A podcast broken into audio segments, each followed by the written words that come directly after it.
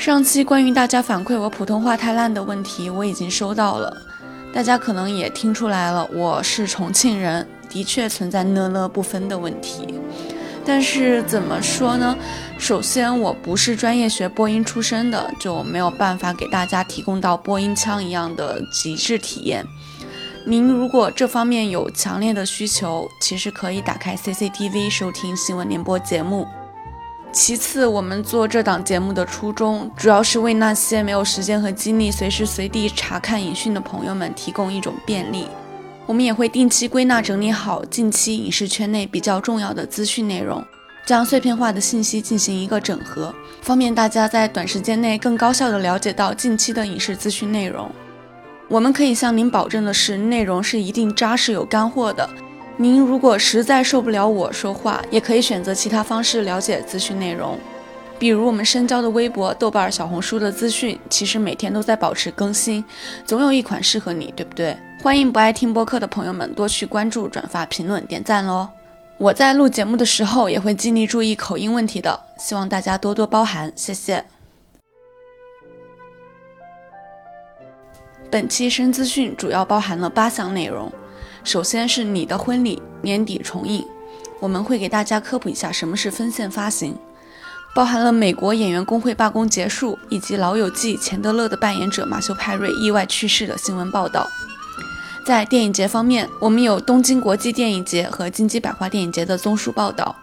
顺便也会说一下《流浪地球二》代表中国大陆竞选明年奥斯卡最佳国际影片的事。此外，我们还有南特三大洲电影节和阿姆斯特丹国际纪录片电影节的报道。最后，我们邀请到了木头人老师一起来聊中国版《花束般的恋爱》的改编。穆老师在豆瓣上二创的北京版《花束般的恋爱》特别火爆，相信有不少豆友肯定都看过了。话不多说，我们进入今天的正题吧。你的婚礼跨年重映，分线发行模式引发热议。十一月十日，光线影业宣布将在今年年底在电影院重映《你的婚礼》。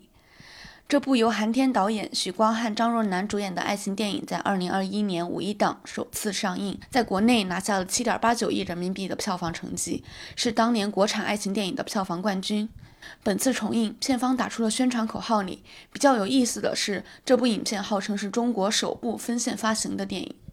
我们经常在资讯里看到的全国一年专线，就是分线发行的一个模式。实际上，分线发行的模式在整个世界电影的范围内已经不太新鲜，在国外已经有了成熟的案例，比如法国著名的 MK2 电影公司就以在自己专门的艺术院线放映艺术电影而闻名。这个模式在行业内已经引发了一些激烈的讨论。一方面，对于一些中小成本的电影和艺术电影来说，这是一个机遇。分线发行可以为这些影片争取到一个相对良好的市场环境，提供更多的曝光机会，与他们的目标受众建立更直接的联系。因为如果这些影片按照传统模式无差别的投放到所有影院，那么他们必然无法和商业主流大片做竞争，在排片上的生存空间将受到严重的挤压。而原本这类电影的受众则会因为没有排片而被迫选择商业主流大片，这对于双方来说其实都是一种恶性循环。另一方面，对于院线来说，这又会是一次挑战，因为在目前的分线发行模式中，院线会向片方直接购买影片，然后根据片方提出的排片要求，找到愿意合作的影院，最后将影片送到合作的影院进行放映。一旦院线无法找到能够成功合作的影院，那么将会面临巨大的资金损失风险。而这两者的矛盾，其实也是分线发行一直被呼吁了多年，却一直没有成功落地的主要原因。但是，其实现在分线发行已经是大势所趋了。二零二一年，国家电影局发布了一份名叫《“十四五”中国电影发展规划》的文件，里面非常明确地指出，要鼓励开展分线发行的业务。文件发布以来，各大院线其实都已经开始为分线发行做出了谋篇布局。比如说，万达、中影这样的院线巨头都已经早早的把分线发行放到了未来的业务规划之中。而这次光线重映的《你的婚礼》，其实也是对于分线发行模式的一次试水。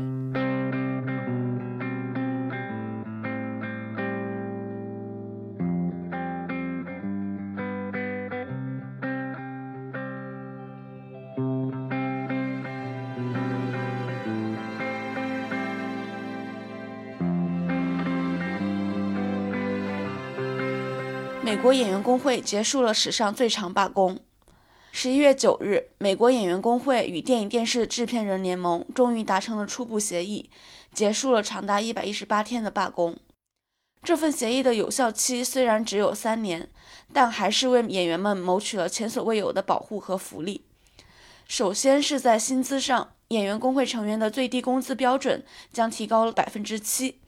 相比于美国编剧工会同意将最低工资标准提高百分之五，演员工会的涨幅其实还要高出两个百分点。而在福利方面，演员的医疗保险和养老金也实现了大幅度的增长。另外，双方针对流媒体分成奖金这回事制定了一些细则，演员们将从中受到更多的奖金补偿。最重要的是，这次协议首次提出要保护演员权益免遭人工智能的侵犯。在合同生效以后，如果制片厂要使用 AI 来制作演员的一些肖像形象，使用演员的肖像权，那么他们就必须为此进行额外的付费。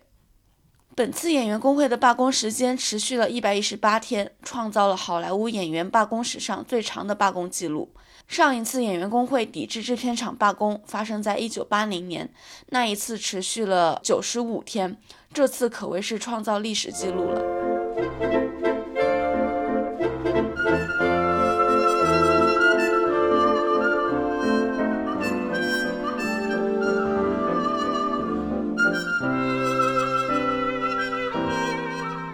老友记》钱德勒演员意外去世。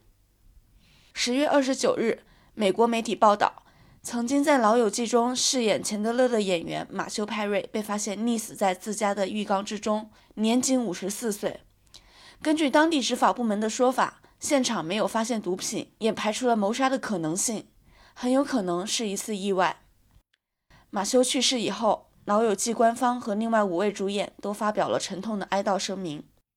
不少粉丝自发组织起来，到当年拍摄《老友记》的外景取景地献花。仍在流媒体上上映的《老友记》剧集，在每季开头加入了一帧纪念马修·派瑞的画面，以表示哀悼。十一月四日，马修的葬礼在洛杉矶秘密举行，他被埋葬在靠近《老友记》拍摄片场的林荫纪念公园。同样葬在这里的还有保罗·沃克、凯莉·费雪、尼普西·哈塞尔等名人。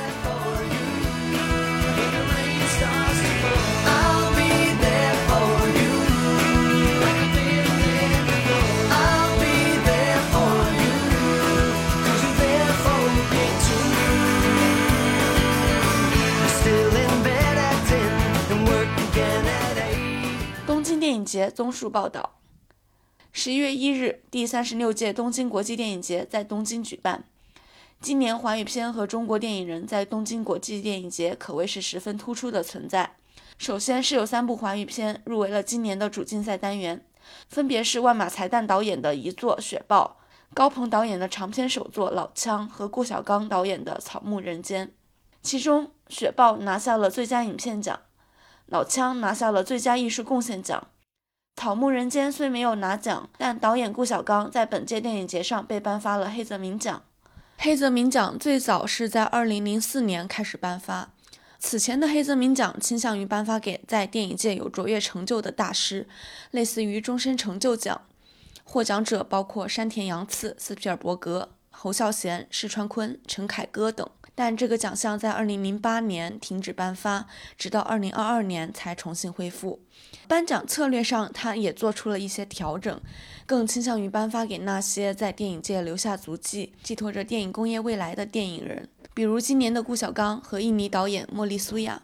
去年的深田晃司等等。另外，张艺谋也带着自己的新片《满江红》亮相东京国际电影节，领取了本届电影节的终身成就奖。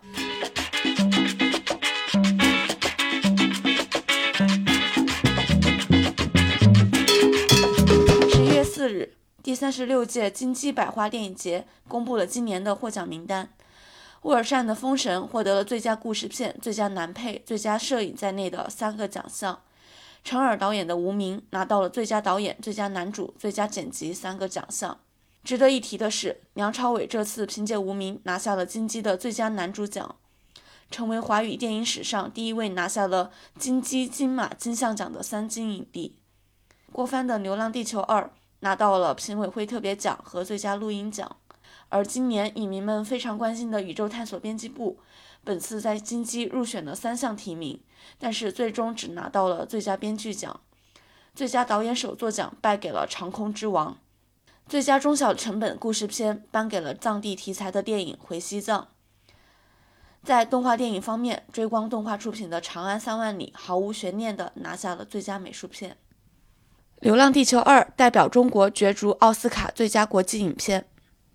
十月二十八日，外媒曝光，《流浪地球二》将代表中国大陆角逐二零二四年第九十六届奥斯卡最佳国际影片奖。过去五年内，中国大陆报选的奥斯卡最佳国际影片的作品分别是2019年的姜文导演的《邪不压正》，2020年饺子导演的创造了50亿票房纪录的动画电影《哪吒之魔童降世》，2021年是陈可辛导演的《夺冠》，2022年是张艺谋导演的《悬崖之上》，以及去年文牧野的《奇迹笨小孩》。而从横向对比来看，今年奥斯卡最佳国际影片的竞争也十分激烈。中国香港选送了曾宪宁导演的《灯火阑珊》，中国台湾则选送了陈伟豪导演的《关于我和鬼变成家人的那件事》，新加坡选送了陈哲艺的《燃冬》。非常有趣的是，这部电影是在中国大陆拍摄完成的，并且全部是用的中国大陆的主流演员，它的故事其实也中国味儿特别足。其他国家的外语片更加热闹了。日本选送了德国导演文德斯执导的《完美的日子》，这部影片的主演伊索广司凭借此片拿下了今年戛纳电影节最佳男演员奖。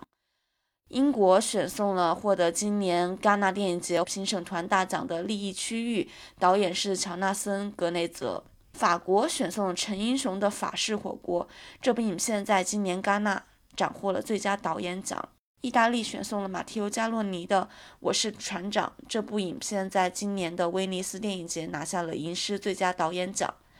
呃，韩国选送的是今年在青龙奖上获得了十一项提名的《混凝土乌托邦》，由严泰华导演。丹麦选送的是。尼克莱·阿尔塞导演的《恶棍》这部影片入围了今年的威尼斯主竞赛，主演麦斯·米克尔森获得了欧洲电影奖的最佳男主演提名。第九十六届奥斯卡金像奖颁奖典礼将于二零二四年三月十日举行，十二月二十一日学院会发布十五部呃入围。最佳国际影片的短名单，明年一月二十三日会最终公布入围的五部提名影片，深交会保持关注，持续报道。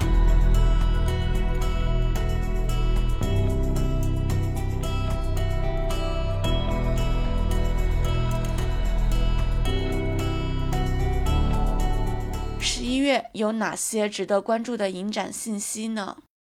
十一月十日，南特三大洲电影节公布了入围名单，有两部华语片入围国际竞赛单元，分别是张律导演的《白塔之光》和苏七七导演的长片首作《长谈》。此外，杨凡导演的电影《妖街皇后》入围了特别展映单元。在影展方面，本届电影节还举办了许鞍华的回顾展，将放映十三部许鞍华导演的影片。南特三大洲电影节是由阿兰·亚拉杜和菲利普·亚拉杜两兄弟在一九七九年发起的一个法国电影节，每年冬天在法国城市南特举办。这个电影节致力于挖掘一些富有潜力的新人新作，很多大家现在耳熟能详的华语片导演，其实都曾经在这个影展上获得了奖项。比如说侯孝贤的《风归来的人》和。东东的假期，贾樟柯导演的《站台》和《小五》，以及关锦鹏的《胭脂扣》，王超的《日日夜夜》，毕赣的《路边野餐》，古涛的纪录片《驯马》，以及文彦的《嘉年华》等等。十一月，另一个重要的电影节——阿姆斯特丹国际纪录片电影节也盛大开幕。这是全国最大的纪录片电影节。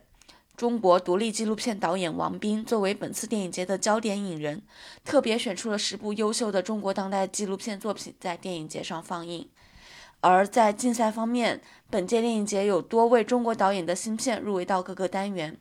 赵德胤导演的《诊所》入围了国际竞赛单元，王家来导演的《Paragate》入围展望竞赛单元，陈东南导演的《丽丽如画》和《青花的五月》分别入围了短片竞赛单元和基金单元。还有周浩、阿烂、郭荣飞等导演的新片入围了本次电影节的各个单元。值得一提的是，本次入围的华语导演中有不少女性面孔，向更多观众展现了女性在纪录片领域的出众能力。而在国内，十一月厦门刚刚结束金鸡国际影展的展映，今年国际上的大热影片《法式火锅》《奇美拉》都在片单之中。接下来将在苏州、深圳、北京等地进行全国巡展。此外，中国电影资料馆江南分馆在今年三月落户了苏州，并且在今年十一月推出了致敬经典国际修复展。他们的片单都非常好，部部都是必看的经典，让人非常羡慕。深交之后会一直关注全国各地的影展资讯，大家可以关注我们的小红书账号，在置顶信息或者影展资讯合集中查看更多的内容。当然，微博、豆瓣也会一直持续更新。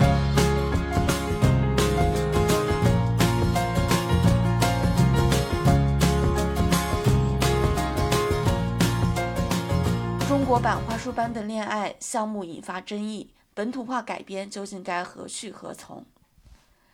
十一月三日，在金鸡电影市场推介会上，阿里影业宣布将翻拍日本高分爱情电影《花束般的恋爱》。据片方说，他们花了一年的时间才拿下了这部电影的翻拍版权，实属不易啊！这个消息一经发出，便在影迷群体和热爱原版影片的文艺青年之中引发了热烈的讨论。这个文青故事在中国可以有无限的改编可能和发挥空间，但同时也很有可能水土不服，毁了原作。很快，在豆瓣上就出现了热门的话题，全国各地都有自己的花束般的恋爱。来自五湖四海的网友都因地制宜创作出了非常具有 local 特色的故事版本，比如北京版一定离不开北影节和电影资料馆，上海版则是话剧院和咖啡店，以及在淮海中路不能骑车。东北版是一起去看二手玫瑰的演唱会，半路在马路牙子上喝酒吃烤鸡架。南京版是在城墙上一起看日出，去南大鼓楼喂流浪猫等等。这个故事虽然最初来自于日本，但在广阔的中国大地上其实是仍然适用的，并且引发了我们那么多网友的。共鸣和积极的二创活动，我觉得一定是有很多真实且共通的东西在的。那么我们今天也非常有幸能够邀请到木头人老师，嗯，和我们一起聊一下《花束般的恋爱》中国版的本土化改编的一个话题。嗯，因为木头人本人他自己在豆瓣上发布的一个北京版《中国花束般恋爱》的一个。local 改编就是已经获得了大量的转发和点赞评论，呃，我们也想和他聊一下，他对于这个本土化改编应该如何落实是有怎样的看法。Hello，木头人老师，我们看到你在豆瓣上发布的北京版的《花束般的恋爱》特别的火，那么你觉得花束这个故事在哪些地方是特别真实，能够触动到你的点的呢？嗯，或者说有哪些东西是中国文青和日本文青的一些共通之处？对于文艺青年这个固定的人群形象，你有觉得这部电影或者说这个故事是对他进行了一种刻板描述吗？还是说你觉得其实他只是在描述一些？这个群体的普遍性和共通性的，因为毕竟大家豆瓣上也有那么多人能够产生共鸣，你也能够成功的把这个故事移植到北京这个环境嘛，想听一下你的看法。怎么去定义文青这种词？我觉得文青是一种建立审美区隔的自我身份认同。相信很多人，就包括我自己，都很喜欢在豆瓣上。给看过的电影、看过的书打星、写评论，其实这种行为就是把书影音档案当成自己的人生 CV 去打造，用来彰显自己的趣味、审美、品味什么的。所以，可能几乎每个豆瓣青年都会幻想过，如果有人喜欢的书、喜欢的电影、喜欢的戏剧、音乐和我一样的话，那一定是我的收美，一定最懂我，那一定是我一生所应该寻求的挚爱。我觉得坂田二很精准的，就是写出了这种幻象，然后又很现实的将其打破。因为